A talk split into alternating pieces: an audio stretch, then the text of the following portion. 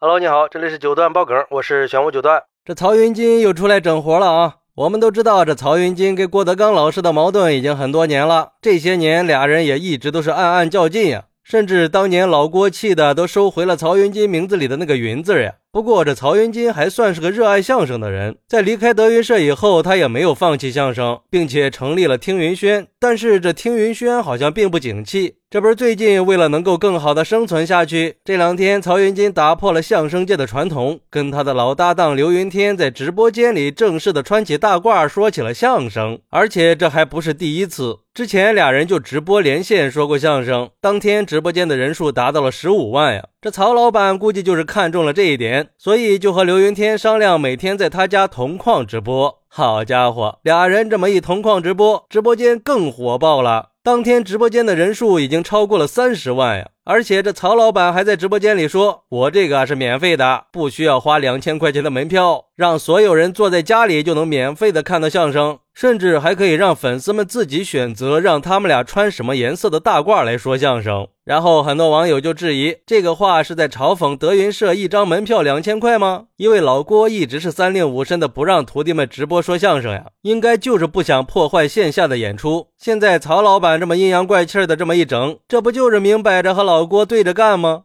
哎，这什么仇什么怨呀？这么多年了放不下，自己想干啥干呗，何必这么斗来斗去的呢？而对于这个事儿，有网友就说了：“他这是开启了相声界的新规矩呀，这不太好吧？这是要砸相声界的饭碗吗？你让那些靠线下演出赚钱的相声演员们怎么活呀？你是想断了人家的后路吗？这就如同杀人父母啊！而且你这也不是什么免费的呀，关闭了打赏功能，那才是真正的免费呢。而且据说刘云天还曾经拿出了师傅郭德纲签名的扇子呀，不还是为了吸引更多的眼球和流量，打造基础造声势吗？装什么呀？”还有网友说，这不是很正常吗？线下又没人看他，但是人家也得生活呀。而且，其实这郭德纲和曹云金、何云伟这仨人虽然恩怨和矛盾重重，可是他们有一点是相通的，那就是他们都在凭借自己的本事和努力，在做着自己想做的事儿。郭德纲在拖着老婆孩子和徒弟在古曲舞台上大放异彩，也是为了老婆孩子和徒弟有更大的舞台，一直在努力的造声势。曹云金也不甘寂寞的拉着昔日的搭档刘云天，带着徒弟在直播间里说相声、唱小曲儿。而何云伟呢，在直播间里顶着网友们的嘲讽和挤兑，也坚持着在网络上露着脸儿，都是为了生活嘛，都不容易，看看热闹得了吧。